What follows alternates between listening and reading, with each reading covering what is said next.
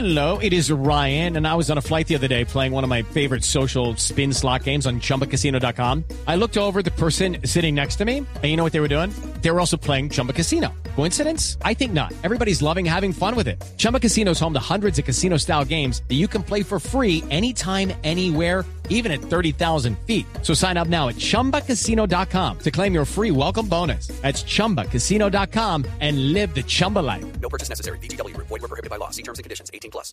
Aquí llega la mamá número uno. Ella se cambió a Xfinity y consiguió el nuevo combo 3x1. Internet ilimitado, streaming y Xfinity Mobile. Todo por lo que podrías pagar a otros proveedores de servicio móvil por solo una línea Unlimited 5G. Ve a es.xfinity.com, diagonal 3x1, llama al 1-800-333-0010 o visita una tienda Xfinity hoy. Oferta por tiempo limitado. Se aplican restricciones. Xfinity Mobile requiere servicio de Xfinity Internet postpago. Las 24 meses. Se aplican tarifas regulares a todos los servicios y dispositivos. Hola, ¿alguna vez vieron Escobar, el patrón del mal? ¿Conocen la canción El Guerrero de Yuri Buenaventura que suena en la serie?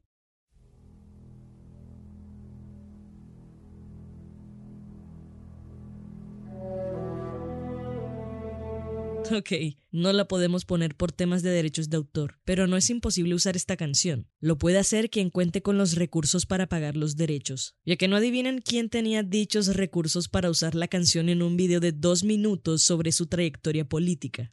Así es, Germán Vargas Lleras del partido Cambio Radical.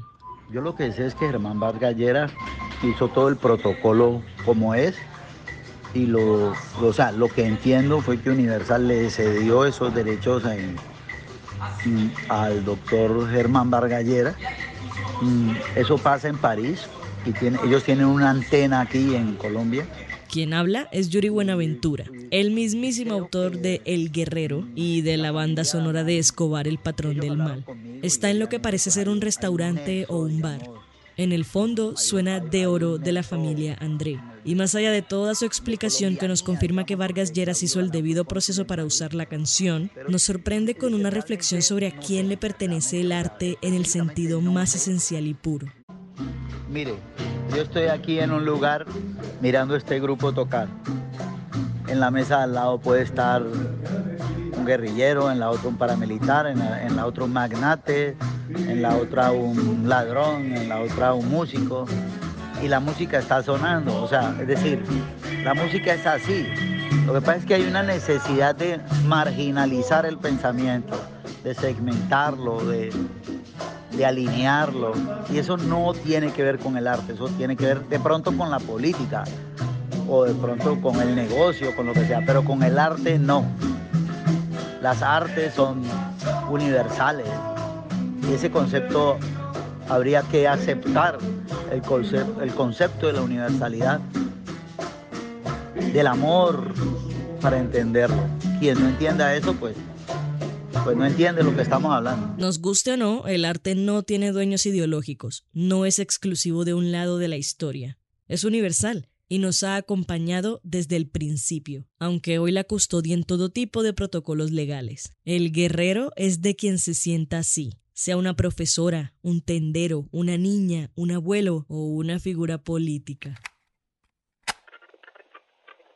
Hey, hey, hey, espera un momento, este no va a ser el tema de hoy. Si Germán Vargas Lleras se siente un guerrero, que así sea, que el arte sirva a sus emociones. En los comentarios hay gente que lo ve como un salvador de la patria, un redentor, la esperanza que necesita Colombia. Y es eso mismo lo que nos reúne el día de hoy. ¿De dónde viene esa costumbre de ver a las figuras políticas como seres mesiánicos? Ahora sí, corra intro.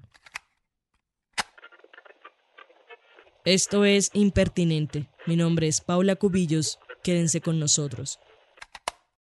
Hay un libro que cambió mi forma de ver las realidades que parecen inexplicables. Vacas, cerdos, guerras y brujas de Marvin Harris. No me canso de usarlo como referencia. En conclusión, el autor ofrece una explicación material a estilos de vida que supuestamente son misteriosos, como por qué en India se le hace culto a las vacas, por qué los judíos no comen cerdo, por qué la cacería de brujas fue tan exitosa y, por supuesto, cuál es el sentido de las figuras mesiánicas, usando de ejemplo a Jesucristo. ¿A qué me refiero con una explicación material? Listo, pongamos un ejemplo rápido con las comunidades judías y musulmanas que no comen carne de cerdo.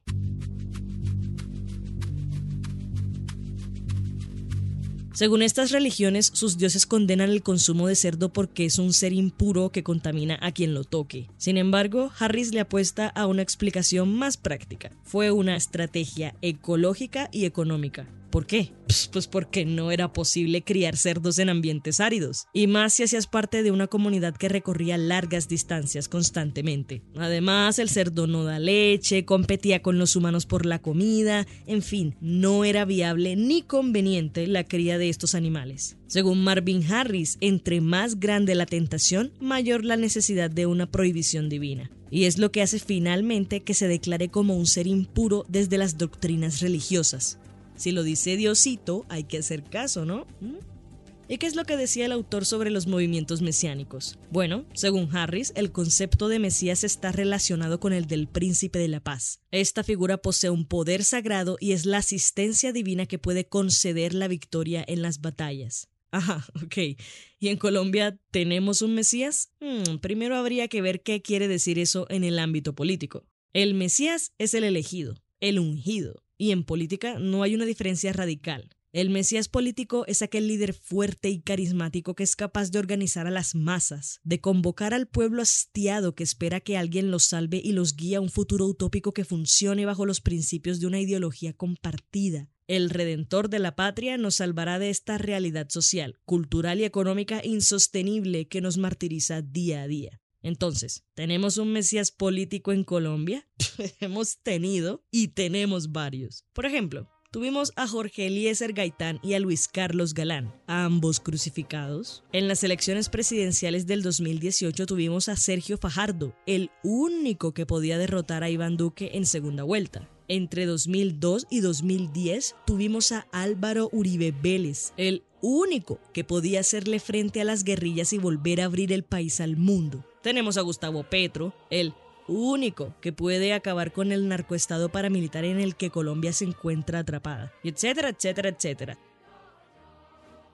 Si se trata de identificar salvadores que nos llevarán a la tierra prometida y darán un giro de 180 grados a la historia del país, tenemos de dónde escoger. Pero también es importante entender que estos mesías no serían nada sin un pueblo que los necesitase. Pensemos en Santa Marta y la crisis que su gente vive por la falta de agua. Pensemos en las 4.408 víctimas de desplazamiento forzado que reportó la Defensoría del Pueblo para el primer mes del 2022. Pensemos en el pueblo Wiwa, que lucha por defender el río Jerez de la minería ilegal en medio de amenazas a sus líderes. Ante el abandono en el que viven miles de personas en el país, aferrarse a la figura de un salvador político es un grito de auxilio, una necesidad, un deseo de confiar en que las cosas van a cambiar y en que esa persona a quien le darán su voto tiene el poder de hacer que sus vidas mejore. No todo es venta y compra de votos, mi gente. Afuera también hay personas que creen en la democracia, que salen a votar porque tienen la convicción de que haciéndolo contribuirán a algo más grande, porque les han vendido la idea de que las elecciones cambian el rumbo de una nación. En Colombia, todo el tiempo estamos buscando a un Mesías, quizá porque nos gusta creer en un individuo que, como Jesucristo, decide oponerse al status quo y luchar por el más necesitado, o porque realmente no entendemos que una golondrina no hace verano y que no existe un Salvador universal. Ese es el problema. No hay un Mesías que nos sirva a todos. Jesucristo no fue un Mesías que le sirvió a todos. Mahoma no fue un Mesías que le sirvió a todos. Las personas que padecen el síndrome de Jerusalén y se creen el nuevo Mesías tras visitar por primera vez la ciudad santa no son salvadores que les sirven a todos. Y es que en un país como Colombia, dividido, peleado y con personas dispuestas a defender la vida con la muerte, solo pueden prosperar las figuras mesiánicas que tengan el poder para hacerlo. Quienes tienen la voluntad de cambiar el país saben que no es una tarea que puedan hacer solos o solas. Saben que solo con quererlo no basta. El juego del poder no funciona así. En estos tiempos necesitamos más que un noble sacrificio, necesitamos más que un individuo que luche por su pueblo y que en su lecho de muerte clame, Dios mío, ¿por qué me has abandonado? Un artículo investigativo publicado por la revista de Ciencias Sociales Tlamelagua en 2018 concluye con una frase bebé contundente. Plantear el mesianismo actualmente es muy diferente a como se visualizaba en el siglo XX. El mesianismo se refería a una persona. Es a la figura de Jesucristo la que todos relacionan con el término Mesías. Pero actualmente, en el siglo XXI, un liderazgo de carácter mesiánico no es cosa de una persona, sino de un conglomerado de personas inspiradas por una causa común. Miren, seguir creyendo en una única figura salvadora no nos llevará al país que soñamos. El video de Germán Vargas Lleras, y aquí cerramos con el principio, me recuerda a esas personas que se siguen vendiendo a sí mismas como seres mesiánicos. Y supongo que esta es la parte de las campañas políticas que siempre olvido. Si soy candidata, el servicio o producto que vendo soy yo misma. ¿Cómo no me voy a sentir guerrera entonces? Si quiero ser la salvadora del país me lo tengo que creer, pero también lo tienen que creer los demás, tienen que seguirme. Y paradójicamente, eso último poco o nada tiene que ver con si en realidad soy el Mesías que tanto necesitan. Para cuando escuchen este episodio, Cambio Radical ya habrá inscrito a Germán Córdoba como su fórmula presidencial en la Registraduría Nacional. Sin embargo, no se desestima la posibilidad de que este nombre cambie en la próxima semana. Sea quien sea que elijan, con esto se agrega otro posible redentor de la patria a la lista. Pero recuerden, no hay Mesías en este mundo, mucho menos en Colombia, que nos sirva a todos por igual. Este fue el episodio 18 de Impertinente, el podcast de opinión del espectador.